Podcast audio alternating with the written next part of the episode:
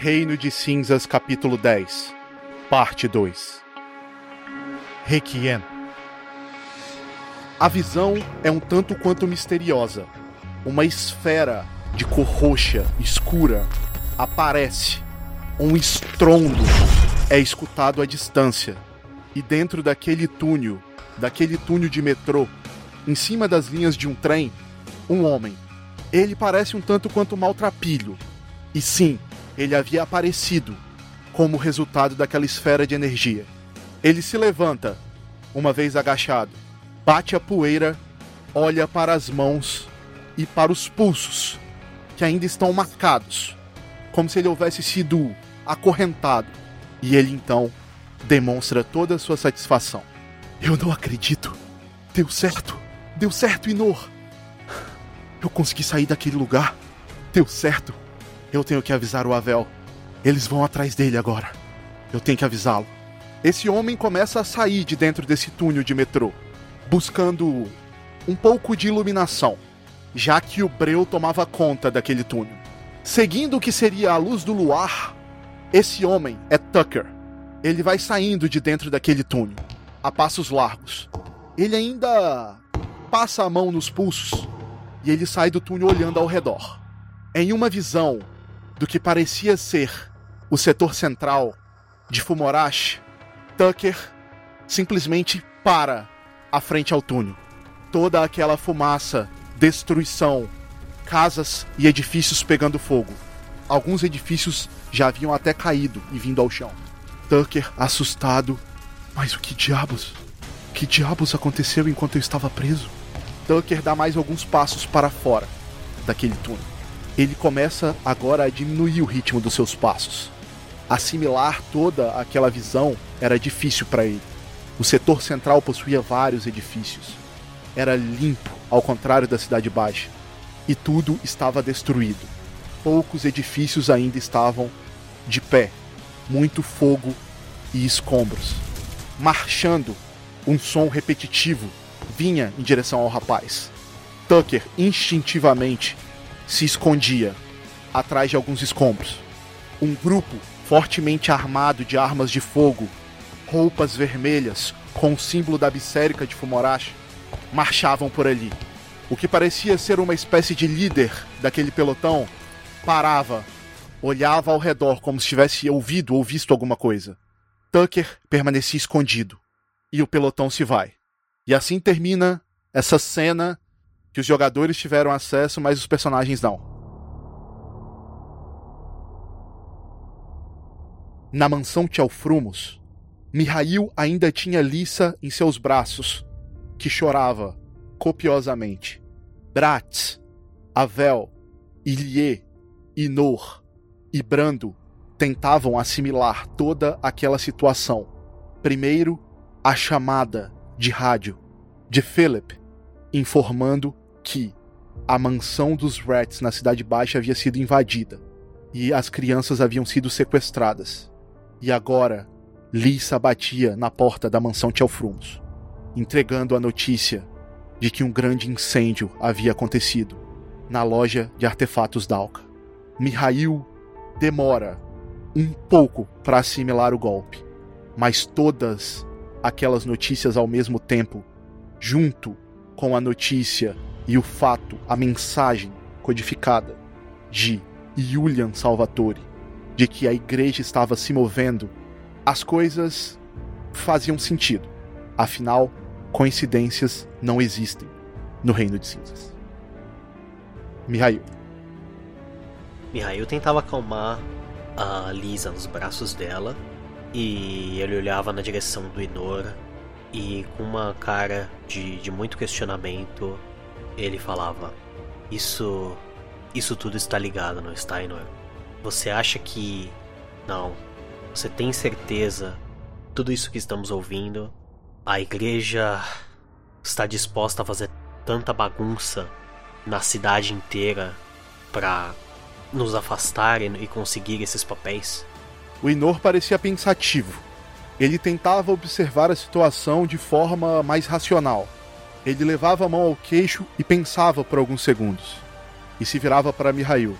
Com certeza, Tudo isso é o culto se movendo. É a igreja se movendo. Não tem como dizer que não. Aparentemente, eles querem desviar a nossa atenção do que realmente importa, que é o paradeiro de Marius LED. Sim, não está errado. Mas ainda temos o grande problema de não termos a pista necessária do endereço. Inora, sendo. E aí ele abraçava um pouco mais forte a Lisa. Sendo bem neutro e positivo, quanto tempo você acha que levaria, ou que os seus contatos e os contatos do Julian podem levar para conseguir essa informação do endereço? Afinal, se estávamos planejando a agir na calada da noite, ainda estamos no final da tarde. Aí ele olha pro Avel. Talvez tenhamos tempo de fazer alguma coisa e salvar algumas vidas. Avel, com o rosto sério, confirma com a cabeça. O horário beirava às seis da tarde.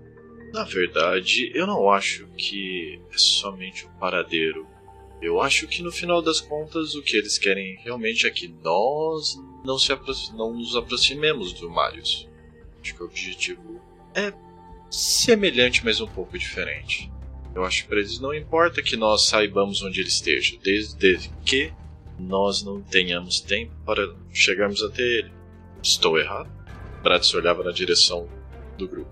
Mihail olhava para ele e respondia com um tom triste na voz. Uh, não sei se, pelo menos no meu caso, quando eu chegar lá, ainda. E sente a voz tremer. Ainda terei o meu tio para salvar, mas gostaria de fazer tudo o que possível. Brad cruzava os braços e respirava a fundo em meio a, esse, a, a conversa dos três. Mas vocês sabem que talvez não consigamos salvar todo mundo. Vocês estão preparados para essa situação? Brad olhava então na direção de Avel e deixe-me pensar. No seu caso, você vai até o, a central dos Reds não é mesmo? Se for preciso, irei novamente sozinho. Bratz olhava e falava: É. Então, e se vocês não fossem sozinhos nessa situação? Talvez haja uma forma de conseguirmos, talvez, cobrir pouco mais de, de campo, desde que. Bratz olhava na direção dos dois de forma fixa. Desde que, ao menor sinal de Marius, nós nos reagrupemos. Pois se nós perdemos essa janela, provavelmente seria tudo em vão. Estariam dispostos a arriscar? O Inor, ele responde para o Mihail. Não temos como saber quando conseguiremos decodificar a mensagem, ou até mesmo quando Yulian irá conseguir mandar essa informação para a gente. Tentarei, o máximo, com os meus contatos, conseguir o endereço de Marius Led mas ele é um judicator. Os judicatores, eles são os únicos juízes que conseguem assinar qualquer tipo de ordem contra as famílias fundadoras. Entendam, isso é algo sem precedentes. A igreja deve estar apostando todas as fichas nisso. E é por isso que eles estão tentando fazer com que nós não consigamos chegar em Marius Led. Por um motivo ou por outro eles ainda não estão 100% certos de que conseguirão essa assinatura. Então ainda há uma chance. Manterei contato com vocês caso vocês queiram tentar resolver outros problemas durante este tempo. Nesse momento, quando vocês trocavam essas conversas, a Lisa, ela estava abraçada com o Mihail e vocês percebiam que o Mihail principalmente percebia que ela tinha meio que desfalecido ali, entendeu? Ela tinha assim o choque era tão grande que ela tinha meio que adormecido nos braços do, do Mihail. Talvez por choque ou por algo do tipo. E o Brando se aproxima do Mihail como se quisesse ajudar ele com, com a Lisa. Eu aceito a ajuda do Brando e vou encaminhando junto com ele para deitar ela em algum banco, alguma coisa que tiver ali mais próximo. É, o, o Brando consegue pegar ela e colocar ela num banco um pouco maior uh, deitada, encostada, num, com uma almofada na cabeça, entendeu? E aí dá mais tempo e mais privacidade para vocês conversarem. Aí, só dando uma resposta só uma, uma conferência com o Inor. Ah, bom, Inor. Então, se decidimos realmente investigar essas coisas, no melhor dos casos, consideramos que tenhamos isso de uma maneira talvez rápida. Temos algumas poucas horas no intermédio até agir nesse, com o endereço correto. Já, quem sabe, nos dá um pouco de esperança. Bratz olhava na direção de Avel. Mas eu creio que aqui somente duas pessoas conhecem a Cidade Baixa e a base do, dos Rats. Que seria o Brando e você, se não estou enganado, não é? Então, pensando dessa forma, Bratz olhava na direção do Ilie. Você não gostaria de, de ver o que aconteceu com seus protegidos, Ilie? O Ilie já estava escutando todas as todo o diálogo há algum tempo. Ele estava analisando bem a situação, porque na cabeça dele ele tinha afastado os Rats de toda a confusão justamente para não acontecer nada desse tipo mais. Ele olha para o Bratz e diz: Sim, seria interessante. Temos que pensar com clareza nessa situação, para que não possamos cometer aqueles mesmos erros que já cometemos no passado. Eu não me importaria de ir até a mansão dos Rats, mas acredito que Brando pode ficar responsável por fazer todo o transporte, deixando assim com que nós possamos nos mover com mais eficiência e Brando possa fazer uma ponte entre o Inor e a gente, que vai estar, obviamente, no campo de batalha. Eu não acho uma boa ideia. Brato olhava na direção de Avel. Por que não seria uma boa ideia? Deixaria o Brando com Elie. Os dois se protegem muito bem. Por que não vão os três então?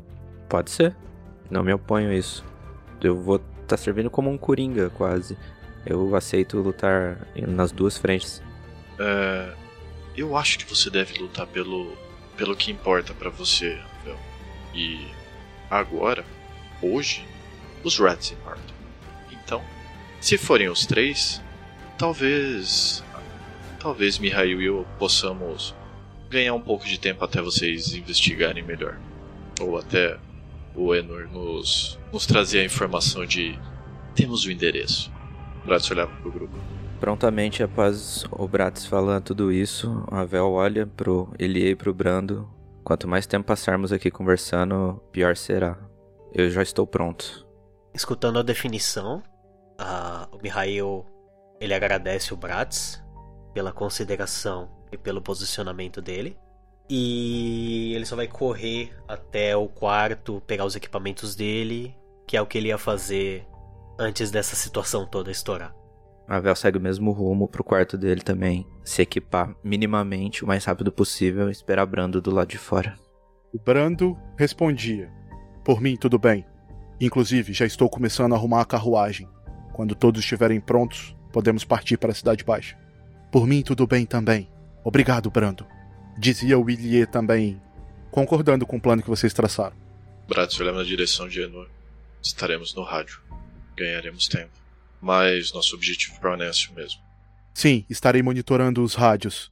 Porém, assim que eu receber o código ou a mensagem codificada de Julian, a minha atenção nos rádios vai ficar um tanto quanto precária.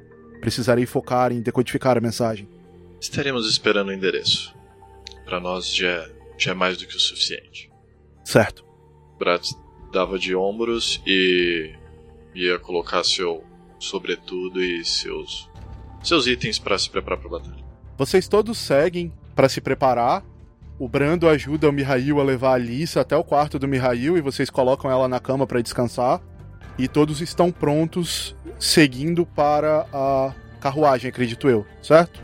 Só antes de sair, eu vou rabiscar no papel uma nota e deixar do lado da cama para quando a Lisa levantar ela ter a ciência de que eu fui investigar o que estava acontecendo e que gostaria que ela ficasse ali porque ela estaria salva na mansão. Você deixa o bilhete, Mihail. Todos se encaminham em direção à carruagem, que já está preparada. Inclusive, Brando já está preparado para guiar ela. Brando esperaria muito e logo entraria na carruagem já se acomodando. A Vel aguarda o último chegando ao lado da carruagem para adentrar. É, depois de fazer o caminho, eu entro na carruagem em silêncio. Todos os personagens entram na carruagem, assim como Iliete Alfrumos. Brando estava guiando-a, e vocês partem para a Cidade Baixa. Vocês sabiam o que possivelmente aguardaria vocês. Porém, dessa vez vocês se sentiam um tanto quanto mais preparados do que da última vez. Dessa vez vocês não estavam sozinhos, vocês estavam tomando uma decisão em conjunto. E isso, de certa forma, trazia mais confiança para o grupo. Brando guiava a carruagem como sempre, numa, numa velocidade incrível. Vocês partem para o setor central, primeiramente. E dentro da carruagem, o diálogo está aberto. Ilie vira-se para The Brat e diz: Certo, então como faremos? Ficaremos eu e a Vel, iremos direto para a mansão dos Rats e vocês vão até a loja de artefatos. É isso? Inicialmente eu tinha pensado Brando acompanhar vocês dois, mas pensando agora, Bratz por um momento semi-cerrava os olhos como se estivesse fazendo força para pensar. E se isso também pode, poderia ser uma tática para deixar a mansão vazia? Inor está na mansão, ela não está vazia. Sabemos que o Inor é muito forte, mas eles têm condição de combate? Duvido que mais do que nós três ele dá conta. É isso com certeza, mas ou Brando iria com vocês, até pelas condições da as condições que ele tem que seguir, ou Brando poderia ajudar na mansão, caso fosse necessário. Ah, soltando ar profundo, eu acho melhor não. Três é melhor do que dois. Mas eu só acho. Eu não posso decidir nada pelo Brando. Ilie parecia coçar o queixo, pensando no que o Bratz falou. Ele se vira e diz: Faz sentido, de um certo ponto de vista. Querendo ou não, Inor já avisou pra gente que neste momento não seria muito bom ele ser notado publicamente e até mesmo entrar em um combate não seria tão vantajoso para ele, principalmente contra alguém do nível de Diacon. Eliminar Inor agora parece um movimento bem inteligente da igreja para evitar problemas futuros, quando ele estiver 100% recuperado. Isso faz sentido? Avel olha para ele e lembra. Inor disse que tinha uma carta na manga contra o Diacon. Eu acredito nele. Ele vai dar conta. Eu não temo por isso. Mas nós falamos de custo. Uma carta na manga geralmente custos onerosos, pelo que nós temos visto no passado. Quero lembrar os jogadores que quando eu citei essa carta na manga, eu não citei, eu não falei carta na manga, eu falei último recurso. Braço cruzava os braços e olhava na direção de Avel. Eu concordo com você que dois é melhor do que três, ainda mais visto os monstros que nós encontramos nos últimos tempos. Mas veja bem, Avel. Eu dei mandada pela mansão nos últimos tempos. Eu não acho uma boa deixar a mansão abandonada. Abandonada, que eu digo. É, Enor vai estar tá concentrando no, nos, na, nas comunicações e, e na decodificação. Talvez o segundo par de olhos ou mais, no caso de Brando, poderiam ser bem úteis. E Bratz fazia uma pausa e, olhava para ele. Eu acho que vocês estão bem servidos também. O Mihail ainda olhando para baixo, com uma certa cara de preocupação, ele levantava a voz para comentar. Ainda teríamos que considerar também o fator da própria proteção do Brando. Se a igreja estaria tão disposta assim até talvez atacar a mansão. A carruagem correndo para lá e para cá por dentro de Fumorashi, com o símbolo do Shelfrumo, também poderia ser um alvo muito interessante para eles. Poderemos perder a vida de Brando e até a nossa mobilidade pela cidade. A Vel concordando com o Mihail e fala: Eu não quero decidir pela vida de ninguém, ainda mais de um terceiro. Ele deveria tomar essa decisão. Eu só quis me colocar no lugar de Brando. Acredito que ele daria vida muito mais para proteger Elie, e olhando para Elie assim, profundamente nos olhos dele, do que proteger a mansão. Só isso que eu quis dizer. A carruagem está em uma velocidade considerável. O Brando não fala nada, ele deixa vocês conversarem sobre o assunto. O Ilie não parece muito preocupado em ter o Brando perto dele ou não. E ele parece mais pensativo depois que o Bratz falou sobre a hipótese da igreja poder estar tentando tirar todos da mansão. Afinal de contas, a estratégia da igreja é conseguir realmente entrar na mansão legalmente com a assinatura do Marius Led, do mandado para poder fazer uma busca na mansão para descobrir mais sobre o que aconteceu no evento do hospital. Não demora mais do que 10 ou 15 minutos. E vocês estão na rua principal do setor central. Não demora muito para que a carruagem parasse, próximo àquela ruela, aquele beco, no qual ficava a escadaria da loja de artefatos Dalka. Mihail, todos vocês, na verdade, vocês conseguem ver um alvoroço próximo ao beco. Vocês conseguem ver também bombeiros e oficiais, vários boboks, um ou outro soldate e uma área de isolamento para que ninguém entrasse no beco. A carruagem para um pouco próximo ao cordão de isolamento, mas em uma distância ainda considerável. Brando fala: Chegamos. Parece que realmente algo está acontecendo na loja de artefatos. Mihail põe a mão na porta para já abrir e saltar em direção à, à rua e dá uma rápida olhada para trás e diz rapidamente: Cuidem-se, que todos voltemos inteiros. E até mais tarde. Salta da carruagem. Mihail, não me faça vir aqui dar um soco na cara de alguém, hein? De você, por mim. Me dá um sorriso pra Mihail, assim. É possível ouvir enquanto o Mihail salta da, caso, da carruagem um riso de leve. Bratz ia logo em seguida, olhava na direção dos dois. Eu acredito em vocês. Façam o que acham, o que acham melhor. E não se esqueçam que essa provavelmente não seria nossa, não será a nossa última parada hoje. pra dar uma zoeira assim, com um sorriso. Sim, capitão. Faz um, tipo uma continênciazinha mesmo. Bratz olhava, tinha uma fisionomia séria. Ai ai, marinheiro, e pulava logo em seguida. Atrás de Mihail. Caramba, vocês se dividiram entre Mihail, Bratz e, e Avel e, e Ilie mesmo. né? Eu acredito por cima que não é tão arriscado onde o Avel tá se metendo com ele, mas só, só por cima, né? Vai saber.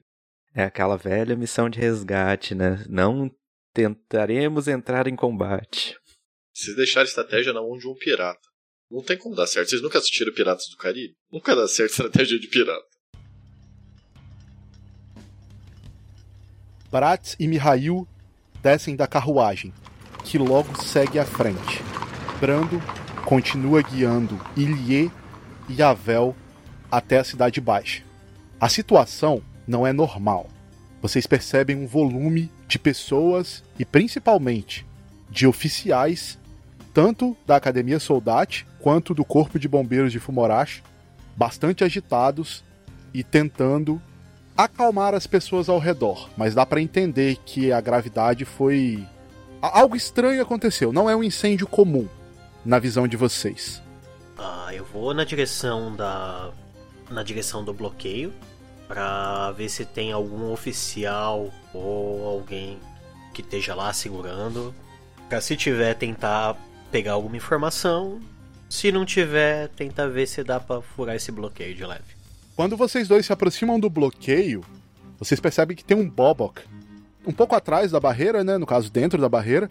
E ele fica monitorando quem se aproxima. Ele observa que vocês se aproximaram, ele chega próximo de vocês e já avisa: Por favor, não passem da linha. O local está temporariamente bloqueado. Ninguém entra e ninguém sai. Ah, sim, uh, senhor oficial. Uh, vocês têm alguma informação do, do que ocorreu? Ou se alguém foi ferido ou algo do tipo? Tenho família uh, que estaria neste local no, na hora que isso aconteceu. Vocês sabem de alguma coisa referente às pessoas que estavam no local? Infelizmente, por motivos de sigilo e ainda de uma investigação em andamento, não posso revelar nenhuma informação. Porém, de qual família você pertence? O Mihail balbucia um pouquinho e, por mais que ele estivesse receoso de falar, a Dalka, senhor oficial. Família dos Dalka. Rola um D20 aí, Mihail. Começamos bem. 3. Bratz, o que, é que você tá fazendo nesse momento aí? O Brat estava uns dois passos atrás, olhando ao redor, tentando ver se tinha algum bombeiro um pouco mais afastado. Um pouco mais isolado, talvez. O Boba, que tá conversando com o Mihail, ele demora um pouquinho, mas ele responde. Família Dalka, né? Ah, então, a loja de artefatos é de algum familiar seu? E ele faz com que positivo com a cabeça. Ah, ok. Espere aqui um minuto. Eu irei falar com o meu oficial. Talvez ele queira te fazer algumas perguntas. O Boba que falou que ia falar com, a- com o oficial, mas ele não, ele não se moveu. É tipo assim, vou falar com ele, mas não, fui, não foi falar agora, então. Tá. É, pra trás da barreira, tem algum bombeiro um pouco mais afastado? Pra trás da barreira, dentro da barreira ou pro lado de fora onde vocês estão? Não, não, pra fora, pro lado de fora. Não, nesse momento não. Tem apenas algumas. São alguns carros, né? São os- alguns automobiles, que são carros bem antigos, né? Dessa época, no caso do cenário, de Fumorashi.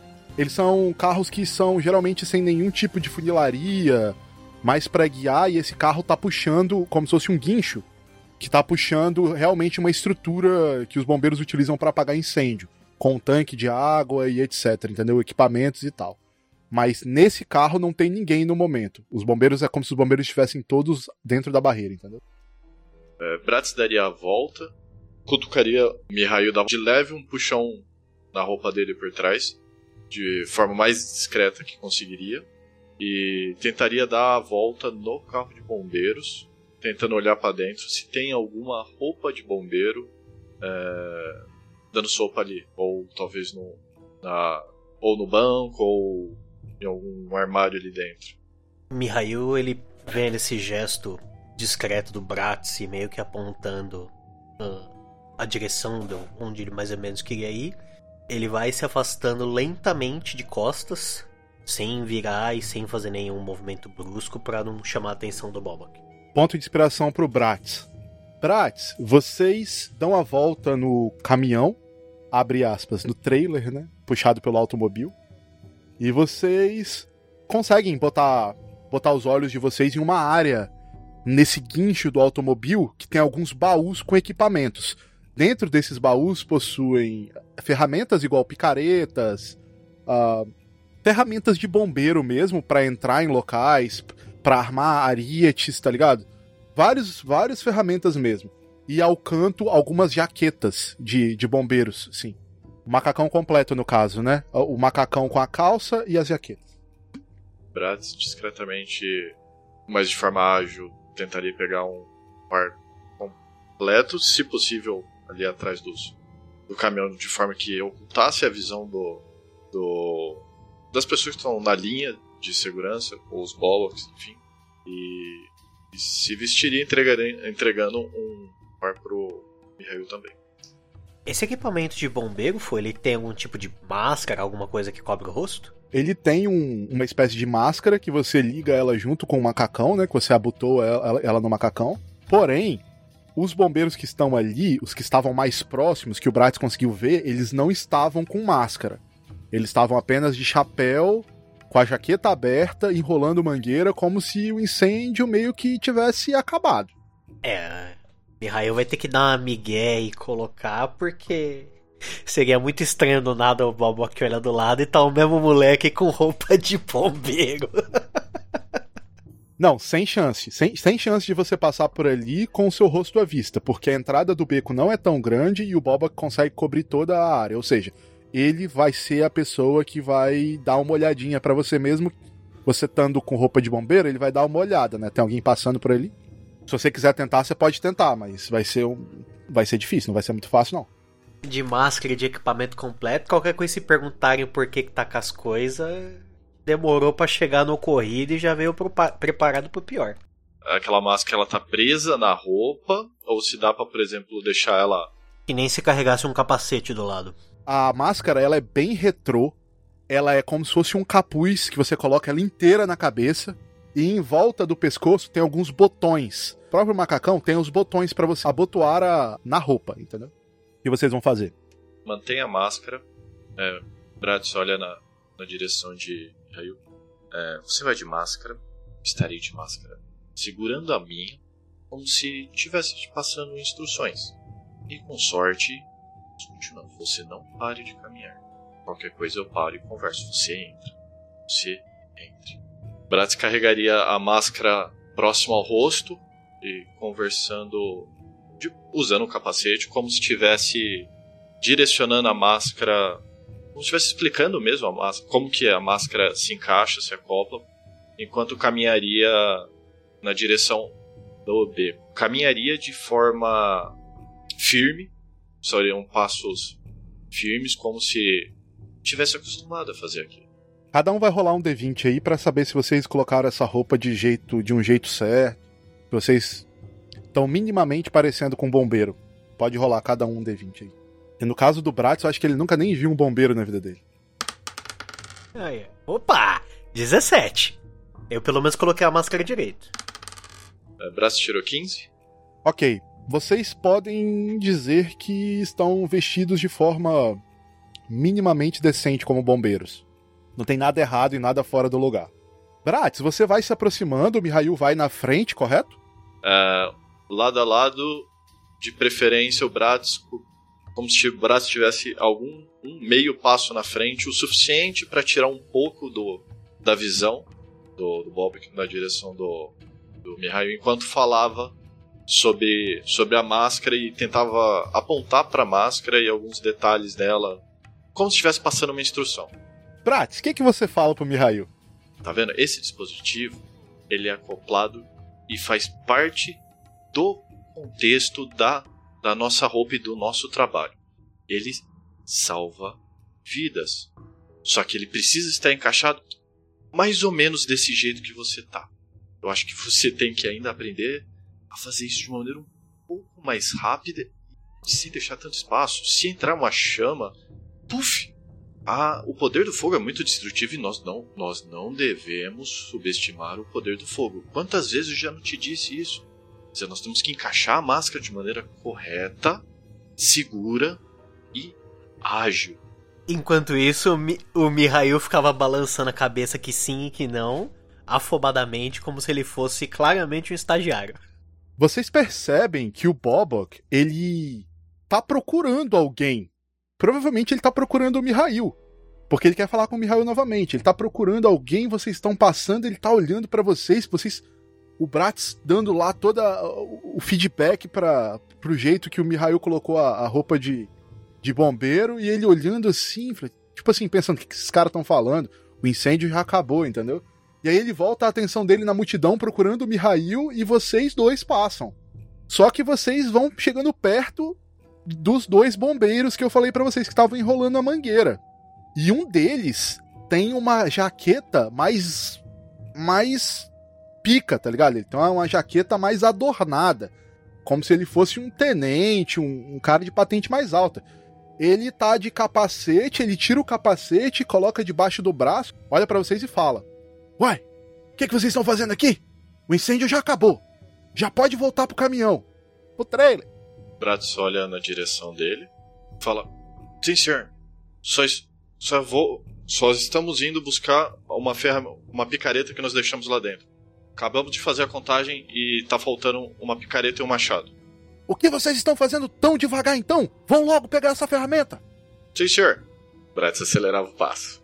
Mihail acelerava, fazendo que sim com que não com a cabeça, como se ele estivesse pedindo desculpa. Sem falar nada. Na cabeça do Mihail ele tá pensando, né? Nossa. Caramba, o Brat sabe fazer dessas coisas? Tinha bombeiro no navio? Se você perguntar, ele vai falar que sim.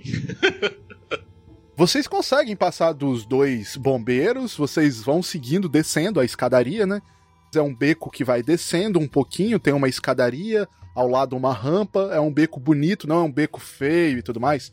No setor central existem vários becos desse que ligam as avenidas adjacentes, entendeu?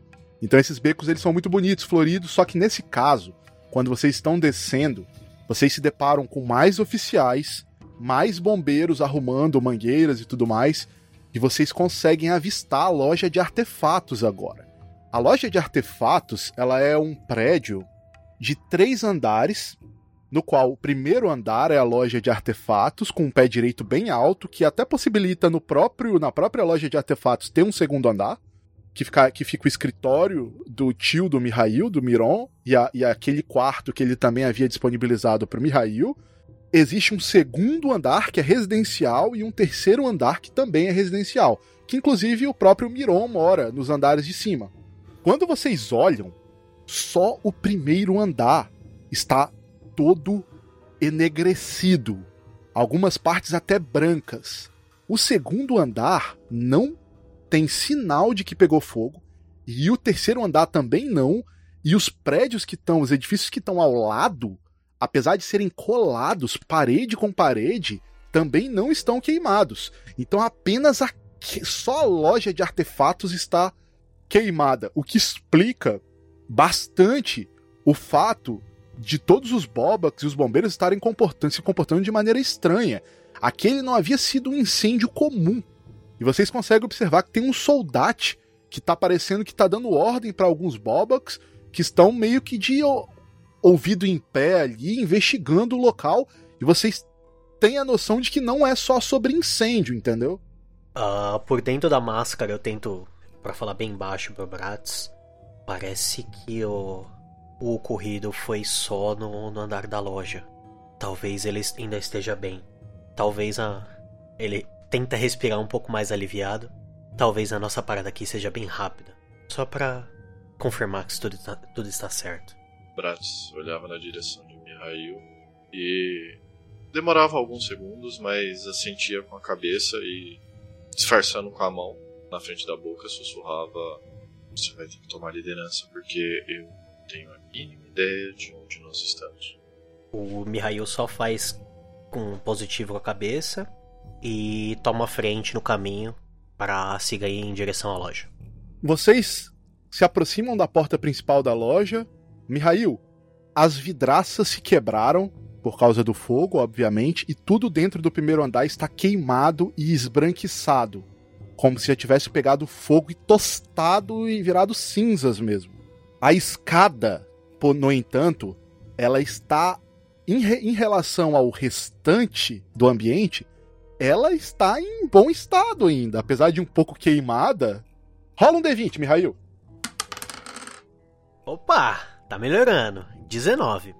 Mihail, você consegue, mesmo do lado de fora, observar que um caminho da porta até subir nas escadas, você consegue sentir que tinha uma, tem uma aura ali. Mesmo sutil, tem resquício de aura ali. E por onde essa aura passou, não pegou fogo como no restante do local, que ficou que virou cinzas. Naquele local ali, o fogo pegou, mas deu uma carbonizada, mas não virou cinzas. Ainda está escurecido, como tivesse quase virado meio que carvão, mas não está esbranquiçado. A visão é de um caminho da entrada do primeiro andar, seguindo adiante, loja adentro e subindo as escadarias. Quando vocês dois chegam perto dessa porta para ter essa visão, o soldado estava conversando com um Bobak, o Bobak se move e o soldado vira para vocês. É um soldado do nível do Julian, eu diria, porque ele tem vários gadgets, ele tem aquela parada nos olhos, ele tem um comunicador no ouvido. Vocês conseguem perceber que ele tem alguns itens a mais ali, alguns devices, alguns dispositivos a mais. E por conta disso, você já consegue identificar que ele é um soldado importante. Ele vira para vocês e indaga. Achei que vocês já tinham terminado. Estamos fazendo uma última varredura, senhor. Verificando também a presença de um machado que ficou para trás. Não devemos nos demorar. Se apressem logo com isso. Não quero ver nem, nenhum bombeiro nessa região. Precisamos iniciar os nossos procedimentos de perícia.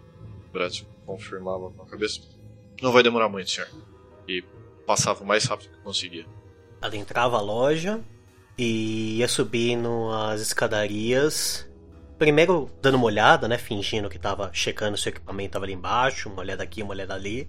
Mas seguindo em frente para ir em direção ao escritório que ele conhecia. O escritório que ele tinha ido na sua última visita à loja. Mihail, você começa a subir as escadas. E você agora tem uma visão clara. O primeiro andar está esbranquiçado. tudo virou cinzas. A escadaria ainda continua enegrecida pela fumaça e pelo fogo. Você chega no segundo andar. A porta do escritório do seu tio está aberta, Mihail. Você por um momento se lembra que você esteve ali poucos dias atrás. Mihail? Mihail ele vai abrindo de maneira devagar, tiver sobrado ou que tiver da porta que esteja tampando o caminho. Ele olha dentro do, do escritório, inicialmente sem, sem pronunciar nada para não chamar a atenção das pessoas do lado de fora. Mihail, você segue subindo. Bratz, você tá seguindo ele? Estou seguindo ele. Você chega no segundo andar, abre a porta ou o restante dela, porque ela já estava semi-aberta, e aquele caminho, Mihail, aquela aura, que, aquele resquício de aura, ele ainda estava ali.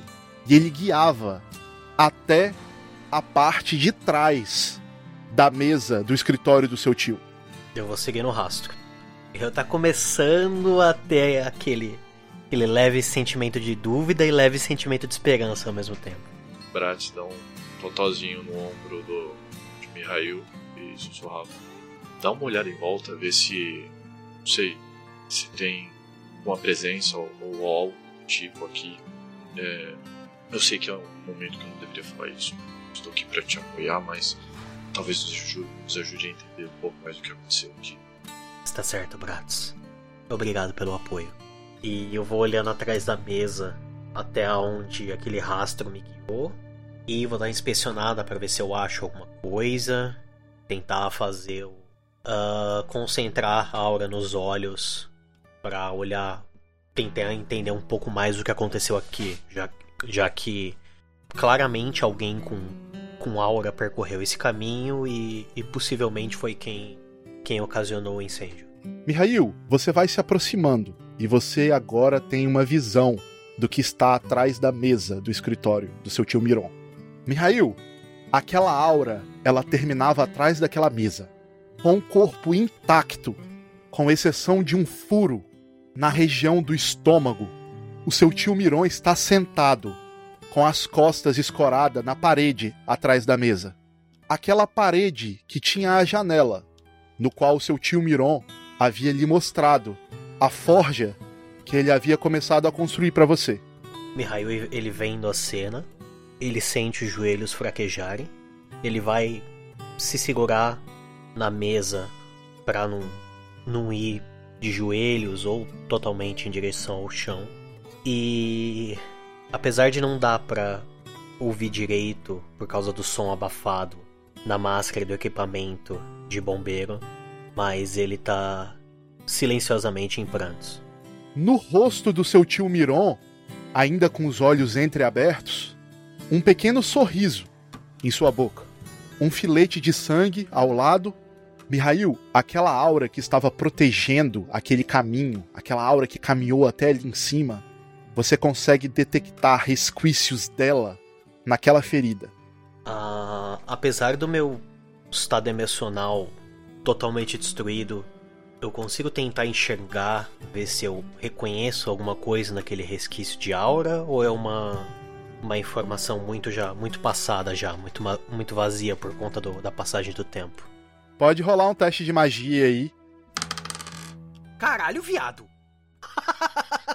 então, eu tirei um 20. Caralho, mano, isso foi muito roubado. Cagada! Demais, velho. Agora que eu tiro 20, quando eu preciso no combate, essa porra não vem. Mihail, você ainda em prantos, focava naquela ferida do seu tio. O braço esquerdo dele, Mihail, estava um tanto quanto oculto por baixo da coxa dele. E você consegue ver que ele estava ocultando a espada da família, aquela que estava no escritório dele, que você viu na primeira vez que você foi no escritório de seu tio Miron. Ele escondeu a espada da família até o final, e você novamente retorna os seus olhares para aquela aura, e você tem uma má recordação, Mihail. E aquilo atinge você como se fosse uma lança no seu peito. Você se lembra daquela Machere entrando e sendo fincada no seu baço, dentro do hospital, dentro do antigo hospital. Mihail, essa aura pertence a Kalou. Na sua cabeça, Kalou que matou o seu tio Miron. Agora você sente o cheiro e você se recorda. Tudo vem à tona. Mihail ele vai desabotoando a parte da máscara para liberar, tirar ela um pouco do rosto. Ele tem o rosto de tristeza e lágrimas, muitas lágrimas escorrendo pelos olhos, mas começa a passar também um semblante de raiva, um semblante de ódio. Ele ainda chorando, ele força um sorriso, ele estica sua mão para fechar os olhos entreabertos do cadáver do seu tio, recosta a mão com o peito, a, a mão no peito dele e fala bem baixo: Como eu disse, meu tio, eu eu tinha muito orgulho de você. Eu tinha muito orgulho do que você fez em nome da nossa família. E isso não vai ficar assim. Eu juro, pela até o meu último fio de cabelo, que isso não vai ficar assim. E ele vai tentar pegar a espada da família e tentar esconder por dentro da, da jaqueta de bombeiro junto com a sua própria espada. Bratz, você percebe que Mihail mudou completamente o modo dele agir. Bratz até então tinha dado a privacidade pro Mihail. Enquanto ele tinha dado privacidade, ele olhava em volta para ver se identificava uh, por incrível que pareça, um machado ou um, uma picareta ou algo do tipo, precisavam passar de volta na direção dos soldados. Baratos olhava na direção de Mihail, então, meus sentimentos. Quem devemos matar?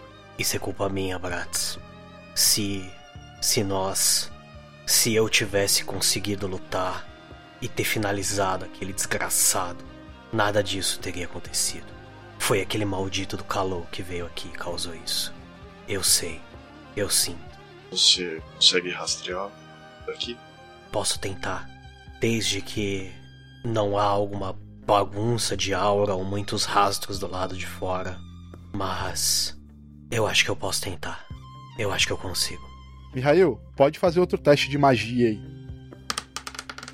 Esse foi um pouco mais humilde. Total 13. Mihail, você guarda a espada.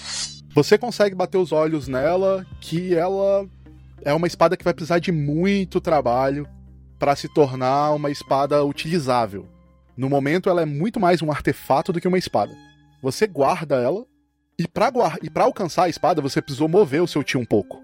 Quando você moveu ele, você percebeu que nas costas dele, subindo para aquela janela ao fundo, o ambiente também não havia sido queimado. Aquela aura ela continua por aquela janela. Quem quer que seja que entrou por aquela porta, fugiu pelos fundos da loja de artefatos.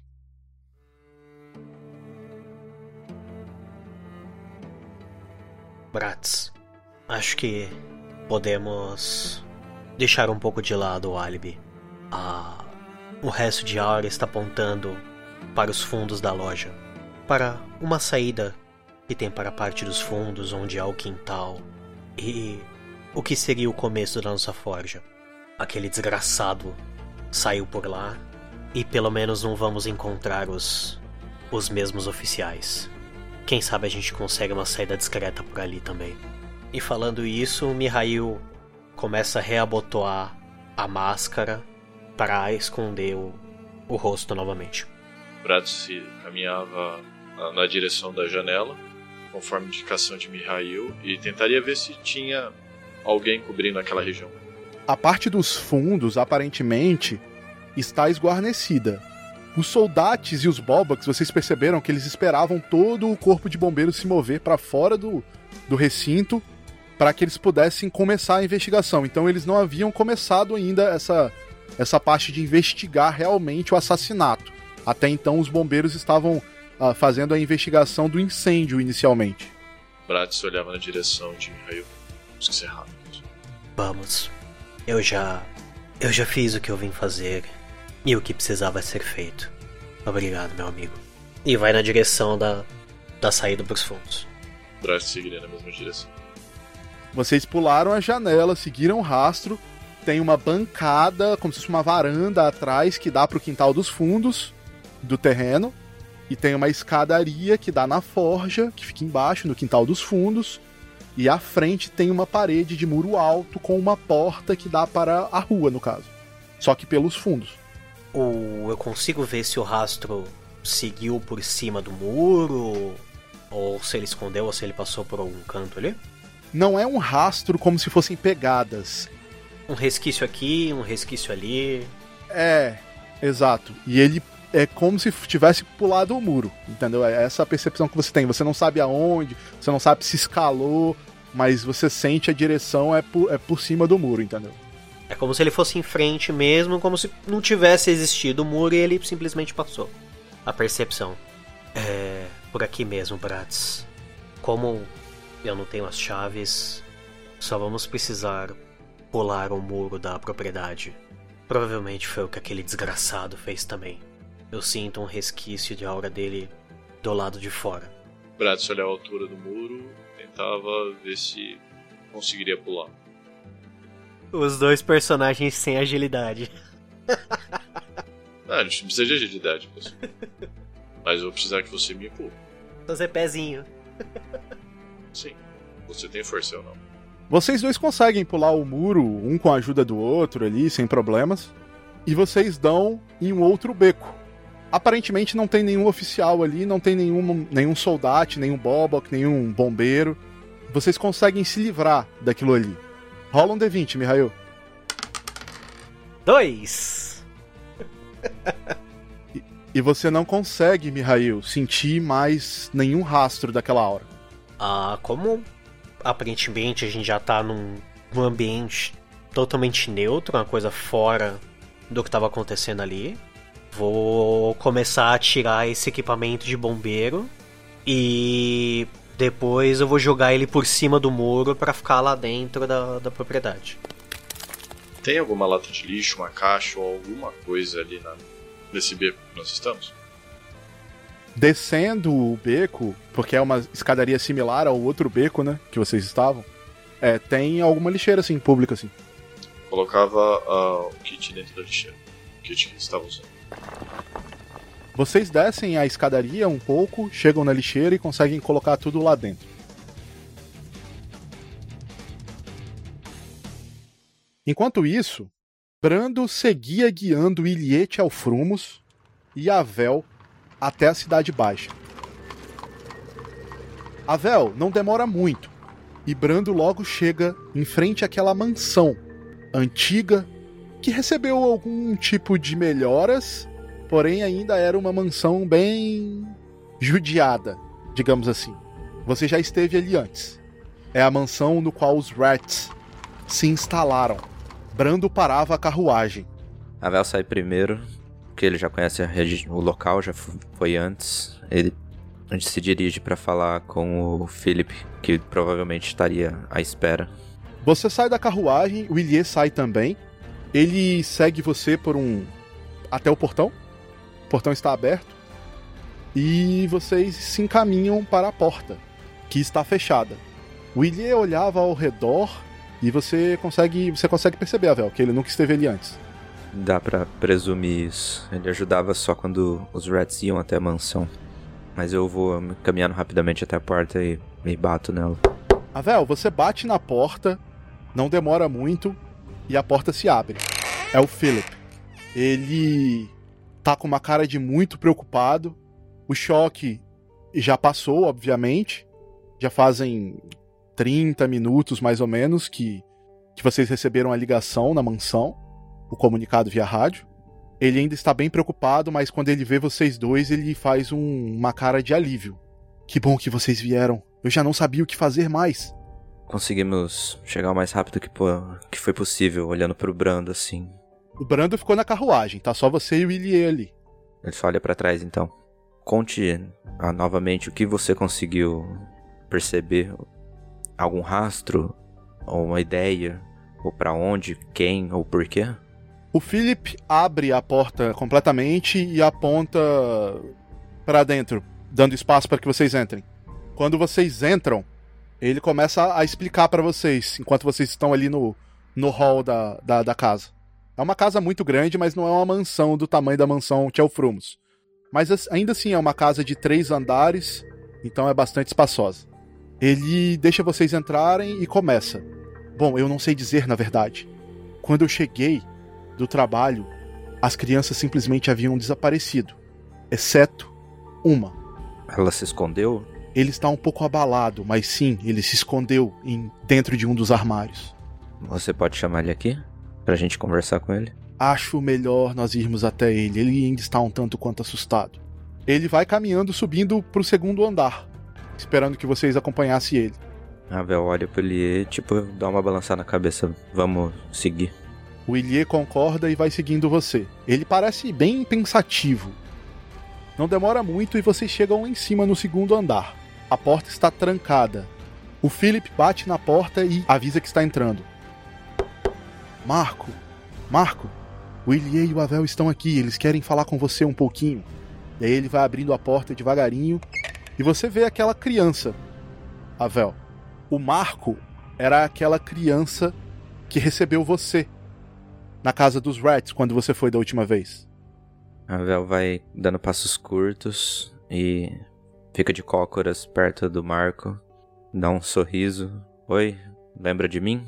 O Marco tá deitado na cama virado pro lado oposto. Quando ele escuta sua voz, Avel, ele se vira pro lado onde vocês estão e agora ele fica sentado na cama. Você de novo? Trouxe algo, algo gostoso pra gente comer? Assim que eu resolver tudo isso, a gente vai comer um monte de coisa gostosa. Mas tem um problema. Os meus amigos. Não vai ter graça sem eles. Por isso eu vim aqui ajudar de novo, todos vocês, para trazer todos eles de volta, o mais breve possível. E queria um pouquinho da sua ajuda também. Você consegue?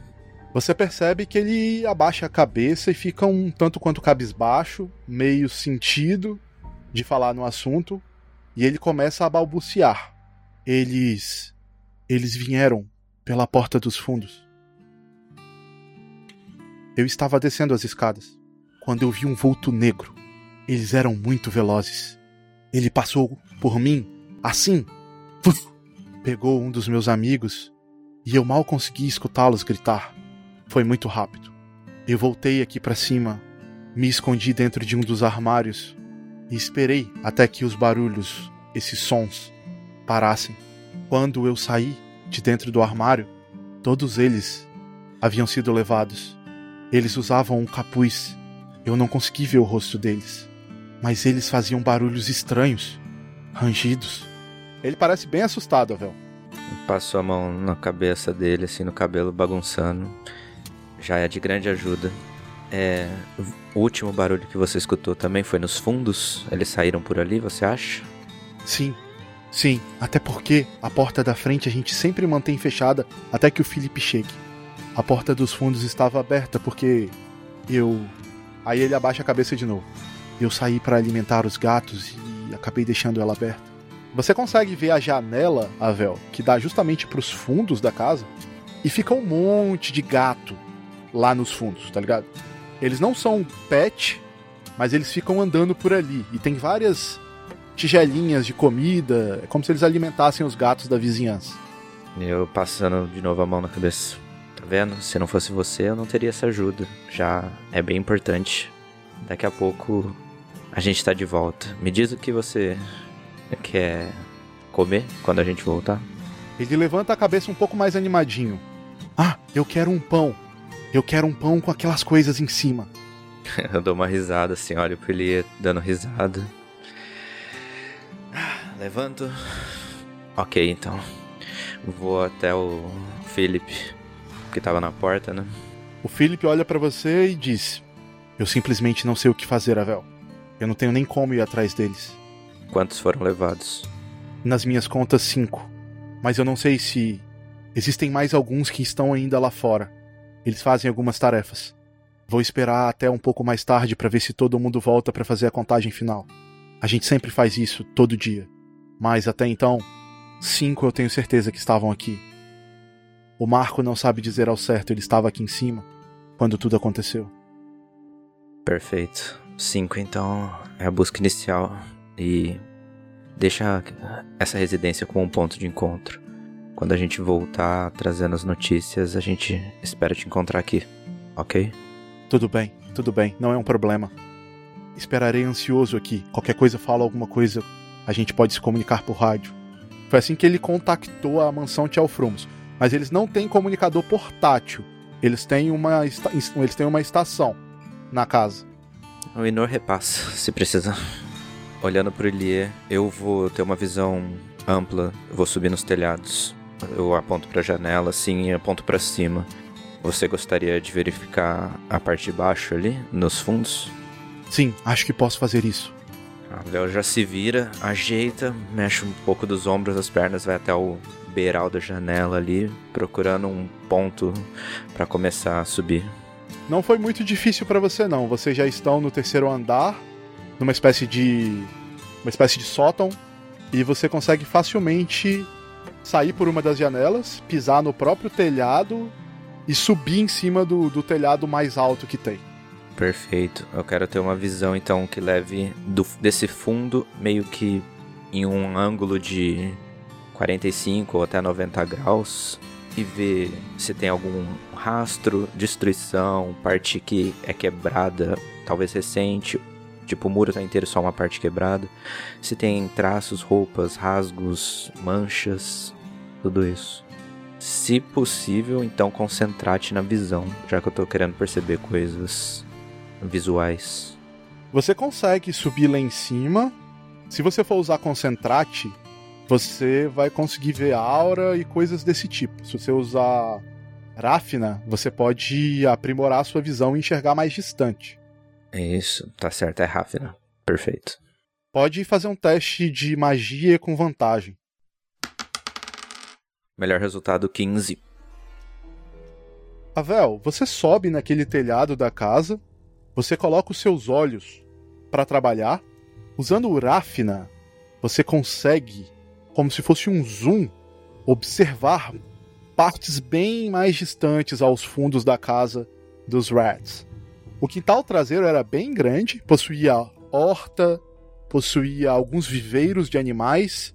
Como eu havia dito, possuía uma área que eles alimentavam os gatos da vizinhança, ou seja, várias, uh, vários pratos de leite, ração, essas coisas. E aos fundos, uma cerca bem alta que dava para uma região de mata, fechada porque ninguém cuidava. Não era floresta, não era árvore, não era nada, era só mato mesmo. E você consegue perceber dessa distância algumas irregularidades, como como se tivesse mato amassado, como se alguém tivesse se movido por ali. Mas dessa distância ainda assim, mesmo usando o RAF, não era difícil você identificar direção e coisas desse tipo. De cima também você consegue observar que o Ilie começava a vasculhar o quintal dos fundos. Ele observava algumas coisas nos viveiros, uh, coisas desse tipo, mas você percebe que ele ainda estava bem pensativo. Avel. Esse caminho que eu vejo através do mato alto, ele é linear ou, ou meio confuso, ou não dá para perceber essa distância? Dessa distância você não consegue perceber. Você só consegue ver que o mato está amassado e que ele vai em algumas direções, inclusive, não, não só em uma só. Tá. É. Eu dou tipo um grito. Ele. Apontando com o braço inteiro estendido assim, traço uma reta nessa direção que eu percebi os caminhos no mato. Eu. E daí falo mais alto: possíveis passos. Apontando. Vou procurando ao entorno se eu consigo descer pelos telhados, talvez casas vizinhas ou muro, ou pro segundo andar para acumular, é, poupar tempo e descer por ali mesmo. Como a mansão dos Rats é uma casa no fim da rua, ela meio que não tem vizinhos. Mas você consegue encontrar algum jeito de descer pelos telhados e até pela própria construção, porque ela não é uma construção completamente reta. O primeiro andar é extenso, o segundo andar acompanha a construção, mas o terceiro não é não acompanha, ele é menor, ele é um espaço menor, então você consegue descer por ali e chegar no quintal dos fundos. Quando você chega no quintal dos fundos, o Ilie tá bem na divisa da cerca e ele tá chamando você para se aproximar. Eu vou até ele. Você chega próximo do Ilie, o Ilie te mostra alguns pedaços de madeira da cerca que estão irregulares e vocês facilmente conseguem desencaixar algumas madeiras da cerca, criando uma abertura. Assim como você consegue perceber pedaços de tecido e algodão nas extremidades, na parte de cima da cerca, onde ela é mais pontiaguda. Sinal de que alguém passou por ali. Olhando fixo para ele, acho uma boa ideia continuarmos já então. Provavelmente por aqui que eles saíram. Eu acredito que sejam uns três, pelo menos, como o pequeno Marco disse, encapuzados, ágeis e perigosos. Provavelmente dois carregavam duas crianças e um carregava uma e ia na frente. Sim, é bem provável que eles tenham vindo dos fundos, raptado as crianças e saído o mais rápido possível. Quanto ao número, é difícil ter certeza. Mas sim, a gente pode continuar averiguando essa parte dos fundos. Ilê retirava as madeiras que estavam bem bambas e vocês conseguem ter acesso àquele abre aspas matagal fecha aspas ali dos fundos. Eram não tinha árvore, era apenas mato, mato muito alto. O que de certa forma facilitava o trabalho de vocês. Vocês conseguem ver onde estava amassado e detectar a direção na qual eles foram.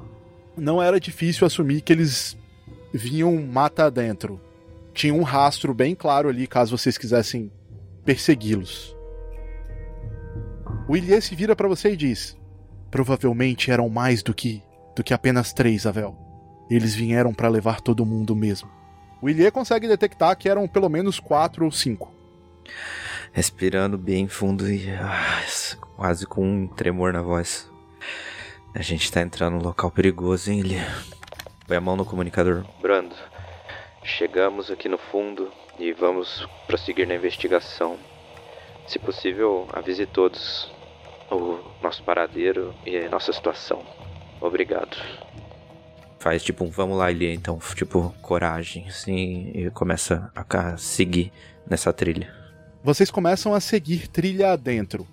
Enquanto vocês seguiam na trilha, investigando de maneira cautelosa, Brando escutava a mensagem e passava essa mensagem para Inor, tentava entrar em contato com Bratz e Mihail.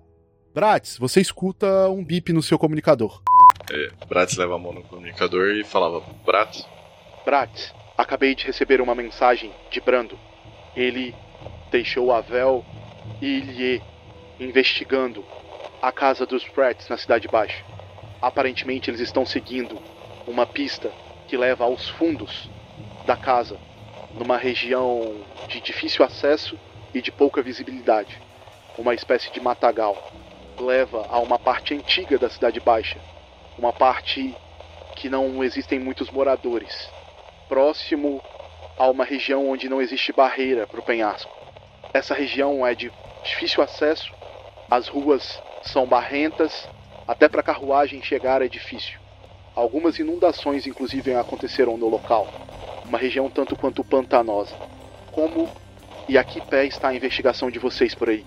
É, infelizmente, nós não temos boas notícias, mas descobrimos que o causador dessas más notícias foi Calou. Estamos num beco, mas eu não acredito que tenhamos perdido o, a trilha dele. Eu olhava pra, na direção de Mihail para confirmar a informação. Mihail fazia positivo com a cabeça. Sim, não sabemos para onde ele foi. Ele sumiu no, na rua de trás da, da Forja. E se o que você me fala é verdade, eles estão levando, eles estão direcionando os dois cada vez mais longe de da cidade, não é? Sim, por isso a debandada dessa região. Grande parte dos Rats possuírem uma mansão na Cidade Baixa é pelo fato dela estar bem próxima desse local, menos valorizado. Mas o que eu quero dizer é: vocês estão investigando essa direção? Isso não dificultaria caso nós precisássemos voltar em alta velocidade? Com certeza. É um local de difícil acesso. Então realmente estão tentando tirar, nos tirar desse rastro. Bratz por um momento olhava em volta, olhava na direção de, de Mihail. Você tem certeza que, que nós não temos como localizar para onde Calou foi? Eu perdi o rastro na saída da propriedade, Bratz. Posso tentar localizar novamente, fazer uma varredura por aqui. O que vocês dois estão fazendo nesse exato momento? Nessa rua, nesse beco? Escreve para mim. Como vocês estão se comportando? O que, que vocês estão fazendo? Bom, é, Bratz sempre tentava manter um estilo mais discreto ao falar no, no comunicador, mas visto que eles tinham acabado de jogar a, as roupas na, na lixeira, eles estavam continuando a caminhar até a hora do. até a hora que saíssem do, do corredor, certo? É, não tem muito como ser discreto no corredor, né? Num, num beco, né? Você não sabe o tamanho do beco em Fumorashi. beco é só nome. E você, Mihail? Alguma coisa em particular? Não, eu ia seguindo Bratz e só dando olhadas rápidas no chão para ver se sentia e enxergava de novo algum fragmento daquele rastro. Cada um de vocês faz um teste de magia aí. Uh, nove. Bratz tirou 23. Corói, cuzão. Bratz, você tá falando no comunicador com o Inor e você percebe que vocês estão sendo observados. Sei a direção alguma coisa? Consigo perceber? Vocês estão num beco com vários edifícios mais altos. Inclusive, esse quintal do, do terreno do lote da loja de artefatos é o único terreno que não é de dois, três andares. Você percebe que um pouco mais abaixo, descendo as escadarias, à sua esquerda tem uma construção de dois andares e tem uma chaminé em cima. Se você tivesse que apostar um local, é dali que vocês estão sendo observados, daquela chaminé. Bratz discretamente dava uma tossida, tentando chamar a atenção de Mihail de maneira discreta, e com um dedo próximo ao, ao nariz apontava na direção da, da casa. Mihail inicialmente olharia estranhado com a, a reação do Bratz enquanto ele estava tentando procurar os rastros, mas quando ele viu a cara do Bratz e viu o dedo apontando, ele olha na direção sem fazer nenhum som, sem fazer barulho nenhum. Você só olha, Mihail? Eu vou olhar e vou tentar sentir se tem alguma coisa de aura ali, se, se o rastro foi para lá, tentar fazer um, um, um check de magia ali. Pode rolar magia aí. Uh, total 17. Mihail, você também percebe que tem uma presença ali em cima. Aparentemente uma presença só, observando vocês. O Mihail olha de volta pro Bratz. Ele aponta na direção e depois volta a mão fechada e depois aponta com somente o, o indicador levantado. Bratz confirmava com a cabeça e diminuía um pouco o tom ao falar com Enor. Mas creio que talvez não estejamos mais sozinhos. Talvez eu precise de uns 5 minutos e volto contigo. Tudo bem, Bratz. Bratz continuava a caminhar, tentando de canto de olho é, enxergar, ver se conseguia direcionar através da visão alguma, alguma coisa, alguém, uma janela ou algo do tipo. Você vai descendo, o Mihail tá acompanhando? Sim, tô acompanhando ele. Vocês vão descendo as escadarias, ainda no beco. Você observa de canto de olho o segundo andar, o segundo andar as janelas estão fechadas, muito por conta, acredito eu, do incêndio que provocou bastante fumaça, todas aquelas janelas ali de trás. A presença continua ali enquanto vocês descem. Bratz tentaria olhar na direção daquele prédio se havia alguma escada de incêndio ou algo que pudesse permitir a subida, uma subida rápida. Os edifícios do setor central são diferentes dos edifícios da Cidade Baixa. Eles não possuem os fundos e a parte da frente de forma diferenciada, porque os becos eles são de, de certa forma passagens e eles não são becos simplesmente por serem becos isolados igual na Cidade Baixa. Pessoas passam ali nos becos, tem vários comércios nos becos, é uma realidade diferente da Cidade Baixa. Então, no setor central, ele, os, os edifícios não possuem saída de emergência, igual na Cidade Baixa. Aquelas escadas metálicas elas não existem no setor central. São poucos os, os edifícios que possuem. Apenas os edifícios muito grandes mesmo que possuem essas saídas. Nesse caso de vocês, Geralmente os edifícios eles têm frente para os dois becos. Então eles não têm fundos. O fato desse edifício da loja de artefatos ter esse quintal nos fundos é bem atípico até. E nem ele possui essas escadas de emergência. Então vai ser bem difícil achar um jeito de chegar no, nos telhados desse edifício por fora, entendeu? Bratz olhava na direção de Mihail e, visto o, a sinalização espalhafatosa de seu companheiro de caminhada, Bratz caminhava como se estivesse trançando as pernas, com a mão encostada na parede, faria um sinal com o dedo para Mihail, é, como se estivesse mandando ele dar a volta no prédio. Beleza, entendi. Mihail fazia que sim, rápido com a cabeça, e ele ia fazendo esse caminho que o Bratz indicou, né? É, andando um pouco mais devagar, como se ele estivesse mancando, e seguindo para fazer a volta no prédio, que nem o, o Bratz teria indicado. Enquanto isso, o Bratz tenta abrir a porta, tá? Ok, você vai tentar abrir a porta simplesmente pela maçaneta? É, ela tá trancada, Bratz. É uma porta dupla, porém pequena. Tem alguma janela ali do lado? As janelas você comentou que estavam fechadas. As janelas apenas no segundo andar, e sim, estão fechadas. É, Bratz tentaria forçar um pouco a, a porta. Forçar um pouco ou forçar o suficiente para abrir? Bratz bateria na porta. Bratz bate na porta, o Mihail desce para dar a volta no quarteirão, para chegar na, na traseira do, do, edifício. Os prédios, ele, os edifícios, eles são colados um no outro, então não tem como vocês darem a volta em um edifício só. Se vocês quiserem chegar do outro lado, vocês vão ter que dar a volta no quarteirão, entendeu? Mihail vai dando, vai no sentido de dar a volta, enquanto isso o Bratz bate na porta sem muito sucesso. Enquanto isso, Ilie e Avel caminham por uns 5 minutos, bem devagar, acompanhando as trilhas. E, Avel, você e o Ilie, vocês percebem que as trilhas meio que se juntam para um, pra um ponto só, para um local só, em uma só direção. Apontando pro chão, pro Elie deve ter reparado também. E tipo, faz um sinal de positivo, algo bom. O Ilie balança a cabeça positivamente, ele ainda tá um tanto quanto pensativo, mas ele ainda segue você. E vocês escutam o radiocomunicador, é o Inor. Avel, Ilie. Eu dou uma paradinha para escutar e abaixo. Se vocês continuarem seguindo nesse caminho, vocês fatalmente vão chegar em uma rua. Deixe-me ver.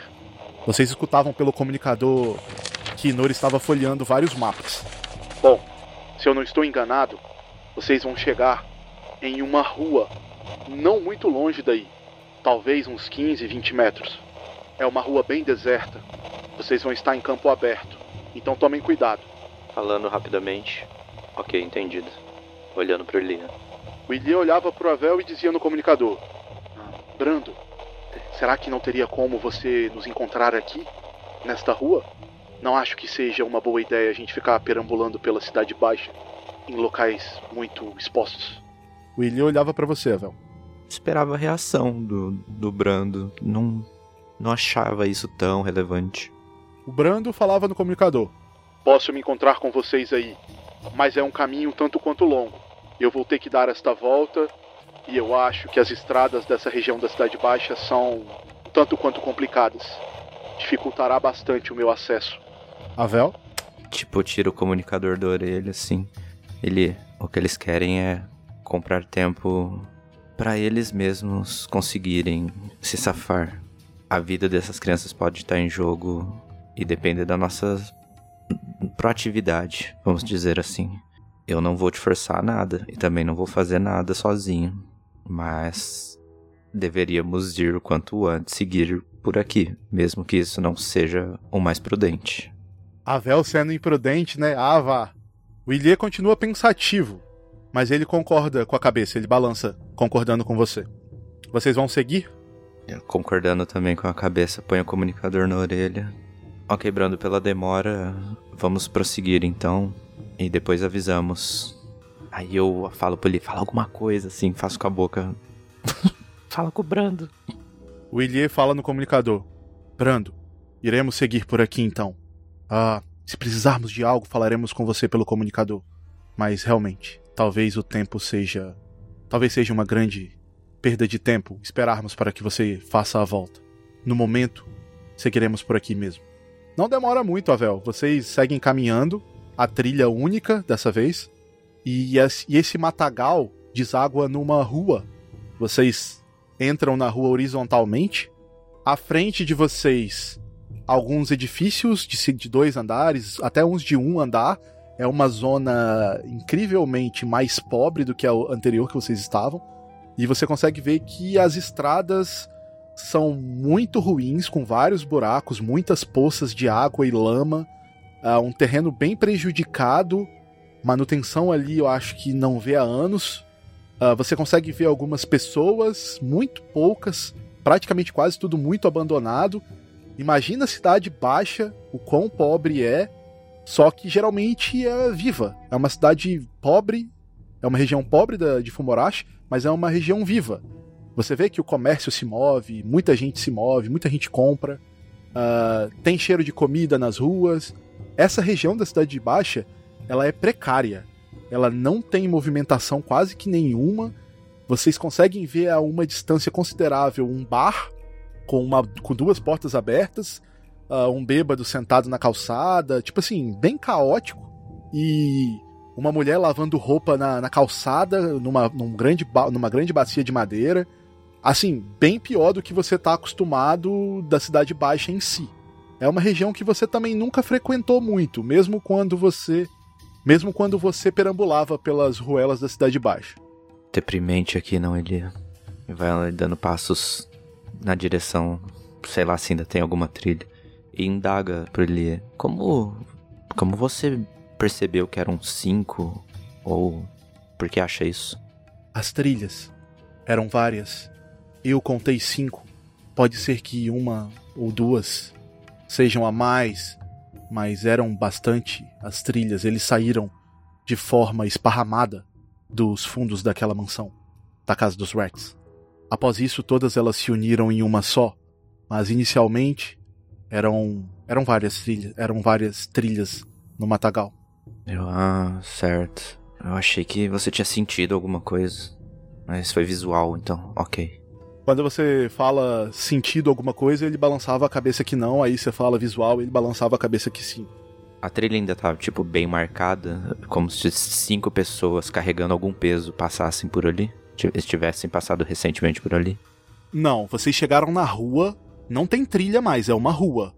Agora é barro no chão. Você consegue ver sim várias pegadas Uh, você consegue ver uma, uma direção mais ou menos, mas é uma rua, né? Tipo, são várias pegadas para vários dos lados. Agora tem bastante pegada na rua, não tantas, porque não é uma rua tão movimentada, mas ainda assim tem algumas outras pegadas a mais. Se você quiser investigar mais a fundo, você pode tentar. Bom, é, assim que meio que você percebe, o Avel percebe que tá ali na rua, toda a situação, é, vai ter o tempo de olhar para quando saiu da grama alta, qual foi a primeira pegada que tinha no final da trilha?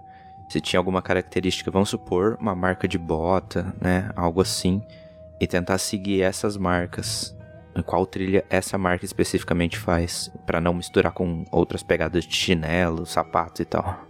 Você consegue identificar bem porque, como vocês saem em uma rua que está passando por vocês na horizontal, as primeiras pegadas que saem do mato elas estão na vertical, ou seja, elas estão cortando a rua também.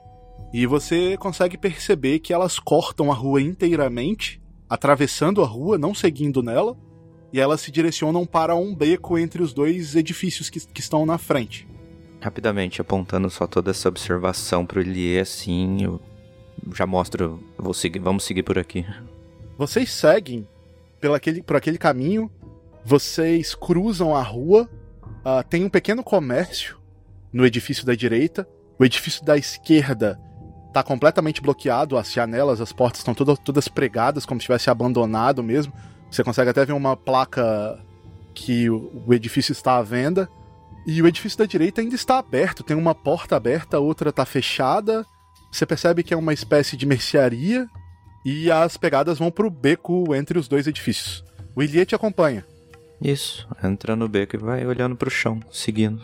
Quando vocês chegam no beco, existe água para tudo quanto é lado. Está meio que alagado o beco. E as pegadas, elas meio que se perdem. Ah, alguma ação? Tá, é, agora vai vir a parte complicada. Percebendo essa situação, olhando pro Lia, tipo, fala: Vou tentar um recurso que pode não funcionar, porque eu nunca tentei antes, Lia. A Vel se concentra, tipo, junta as mãos, fecha o olho. Isso já dentro do beco para não ser muito estranho, um louco parado na rua. Como ele enfrentou encapuzados que rangiam os dentes, faziam murmúrios, e um deles tocou sua face, depositando um pouco da aura dentro dele. Quer trazer essa sensação para perceber se tem esse tipo de aura que passou por ali, se tá depositada nesse caminho. Quer rastrear essa aura em específico que ele já sentiu uma vez. Ok, pode rolar um teste de magia com vantagem. Primeiro deu 21, segundo deu total de 24, dado crítico 20. Ok, né? Todo mundo tirando 20 hoje. Só falta vocês tentarem fazer mais as coisas, né? Porque os dados vocês estão conseguindo tirar bom. Avel, naquele beco, naquele bairro abandonado, você tenta trazer nas suas memórias o sentimento daquela aura. Ao mesmo tempo, Avel, as suas memórias que você havia, de certa forma, desbloqueado, começam a inundar também os seus pensamentos. E você fecha os olhos subitamente e você tem uma sensação que você já esteve ali antes. Avel, você se lembra em uma espécie de déjà vu fortemente fortalecido pelo uso da sua aura que você já esteve naquela região da cidade antes. E de repente, Avel, as memórias de quando você foi retirado da sua família e quando você entrou dentro daquela carruagem começam a voltar. Tudo novamente. Avel, você cai de joelhos no chão. Você sente uma aura no fluxo de aura que você já sentiu antes. E você lembra daquele homem, Avel, que o arquebispo citou. Vis. E você desbloqueia, Avel, mais uma memória.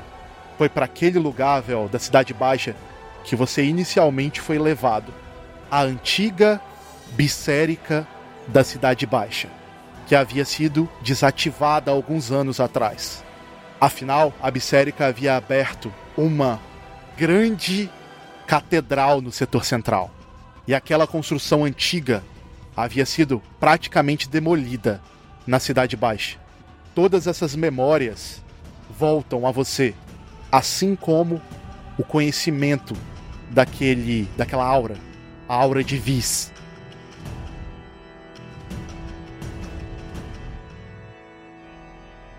Se apoiando com a mão na água mesmo que estava suja para se recompor, abrindo os olhos.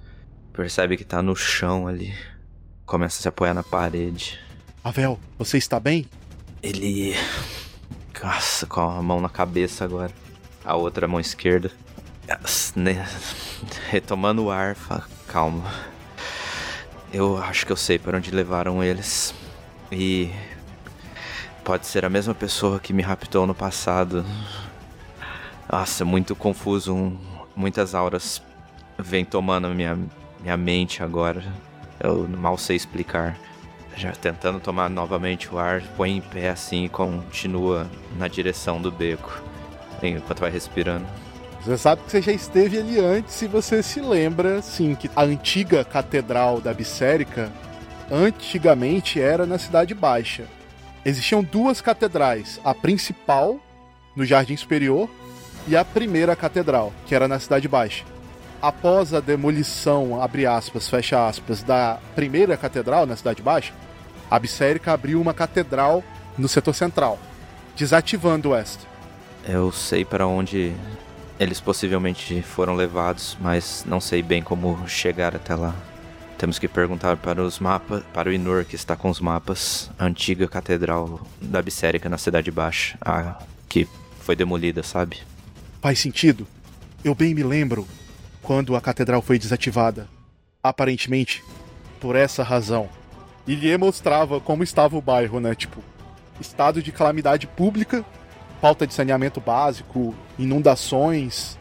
A primeira catedral era naquela região. E obviamente eles tiveram que mudar a localização da catedral por conta daquilo. Inor, será que você poderia ajudar a gente a encontrar um caminho para a primeira catedral? O Illier falava no rádio. Sim, eu posso ajudar vocês. O Inor tomava um pouco de tempo para pesquisar nos mapas. Enquanto isso, Mihail, você deu a volta no quarteirão e você consegue, do outro beco, ter uma visão daquela pessoa em cima do edifício. Você percebe que ela tenta procurar vocês lá no outro beco, ele tenta procurar o Bratz. Ele começa até a ficar um tanto quanto desconfiado quando ele não vê o Bratz lá. E nem você, obviamente, que tá do outro lado, no outro beco. Ele é alguém que, que eu reconheço? Olhando de longe, pelo menos a questão de vestimenta, se eu consigo ver algum traço que lembra alguém que a gente conhece? Mihail, ele tem ombros largos. Parece ser um dos encapuzados que você já enfrentou. Porém, esse encapuzado, Mihail, ele não possui uma foice, ele possui uma espada de duas mãos, até que bem polida pelo seu histórico como ferreiro, você consegue identificar. E você consegue identificar também uma armadura. Os encapuzados que vocês enfrentaram até agora, até aqueles que haviam sido possuídos, né? Com aquela aura vermelha, nenhum deles utilizava nem uma arma afiada e polida e nem mesmo armadura. Eles usavam apenas trapos velhos. Então você consegue perceber umas, umas mudanças. Eu levo a mão ao comunicador e falo: Bratz, eu tenho a visão de quem está no telhado nos observando. Ele me dá lembranças de que como aquelas criaturas que nós enfrentamos, mas esse tá equipado como uma pessoa normal, pelo menos uma pessoa que briga e, e luta normal como nosso, sabe? Com uma arma decente e uma roupa decente. Você teve algum sucesso aí desse lado? Não, a porta está trancada, mas eu acho que estamos sendo monitorados. Se eu chamar atenção por aqui, você acha que você consegue entrar na casa? Verifique a fechadura. Ah, eu vou dar uma mexida na porta, ver se eu consigo abrir ou se eu consigo forçar. Mihail, do seu lado não é uma casa, é uma loja desse lado do beco. As duas portas estão trancadas Uh, pode ser por conta do incêndio, como pode não ser. Mas aparentemente é uma loja de doces e bolos. Mas ela está trancada. Todas as duas portas estão fechadas. Você até tenta abrir, mas sem sucesso. Como é que tá o movimento na dessa parte do quarteirão? Tem gente passando? Tá mais desolada? Movimento normal, pessoas passando normalmente. De 5 em 5 segundos tem gente passando na rua é, um, é, um, é muito próximo da avenida principal do setor central, então o movimento ali é intenso. Inclusive, dois edifícios acima tem uma sorveteria que está bastante movimentada. Uh, chegando mais perto, como se eu estivesse tentando olhar dentro da para dentro da loja, eu volto a mão no comunicador. Ah, negativo, tá tudo trancado por aqui. E esse lado tá com uma movimentação normal. Então se eu tentar forçar qualquer coisa ou iniciar qualquer coisa por aqui, a gente pode causar uma muvuca ou uma histeria de pessoas. Ok, eu consigo movimentar por esse lado, ou eu vou tentar. É, fique observando, é, ver se, se essa pessoa vai, vai, ter ação, vai ter a atenção chamada. Braz tentaria fazer a força suficiente para abrir aquela porta. Faz um teste de força, Bratz. Bratz tirou 19 no teste de força. O encapuzado lá em cima, Mihail, você consegue ter uma visão clara dele. Ele tá, ele já estava agoniado por não conseguir ver vocês na rua, no outro beco, e ele se vira, correndo por cima do edifício e indo meio que na direção do beco que você está, mas por cima dos telhados. Bratz, enquanto isso, você consegue abrir a porta com sucesso. Você quebra o trinco dela e você entra no que seria uma escadaria. Pergunta besta, mas vai fazer sentido. Ela sobe ou ela desce? Ela sobe. Bratz subia o mais rápido que conseguir. Ah, rola um teste de agilidade, Bratz, e Mihail, fala o que você vai fazer. É. continuar recostado na, na frente da. Na, na, parte da frente da loja, né? Uh, como se eu tentasse ver alguma coisa, ou se eu estivesse esperando alguém. E vou ficar discretamente de olho no, na movimentação do encapuzado lá de cima. Enquanto isso, Bratz tirou 6. Subiu tão rápido assim. Bratz vai subindo as escadas. Mihail, rola. rola um D20. Uma pergunta importante: você vai tentar se esconder dele, porque agora ele tá vindo na sua direção, ou você vai tentar ficar observando ele? Ah, eu vou ficar, se possível, colado na, na fachada do prédio, né? Na frente da, da porta. Para que o máximo que ele não consiga me ver. E o teste foi 12.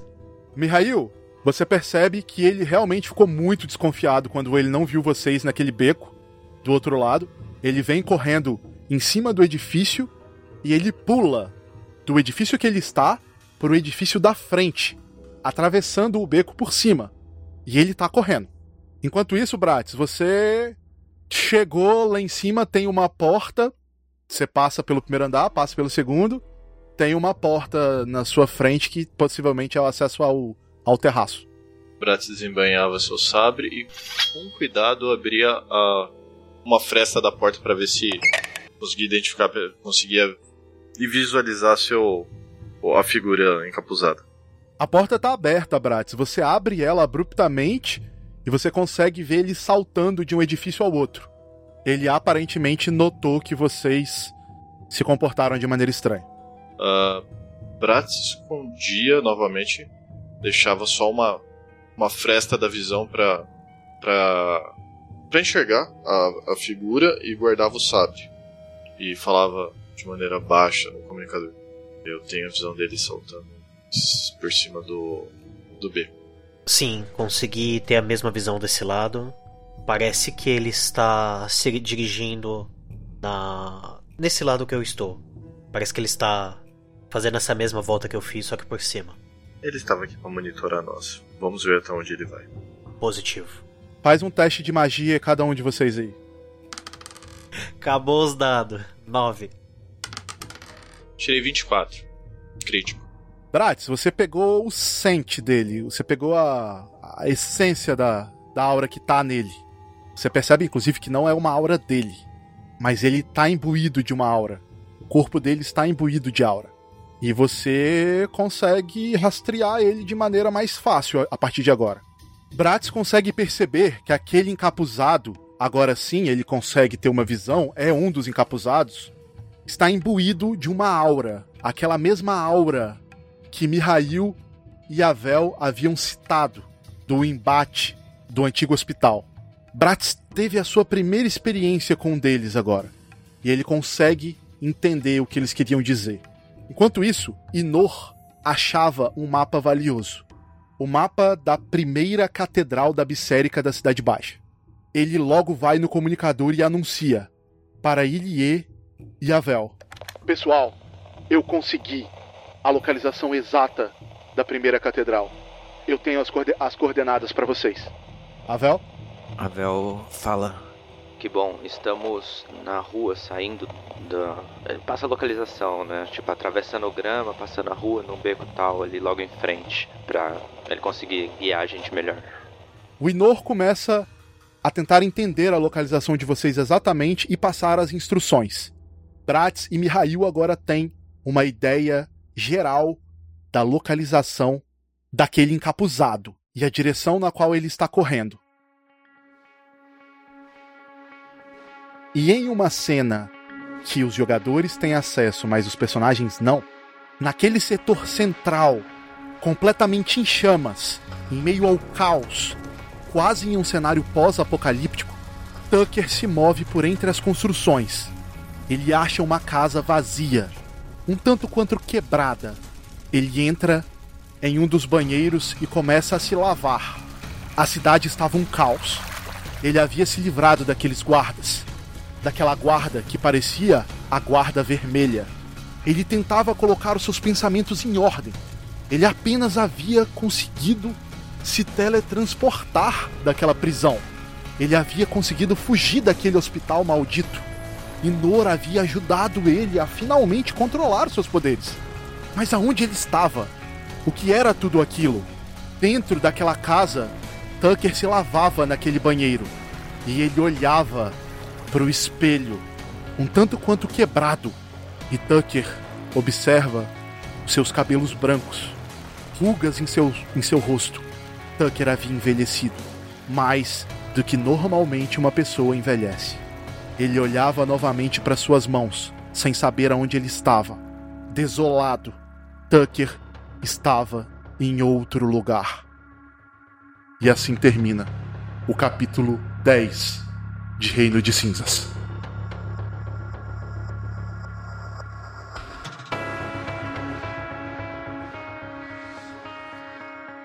Energium Ilimitada, edições de podcast.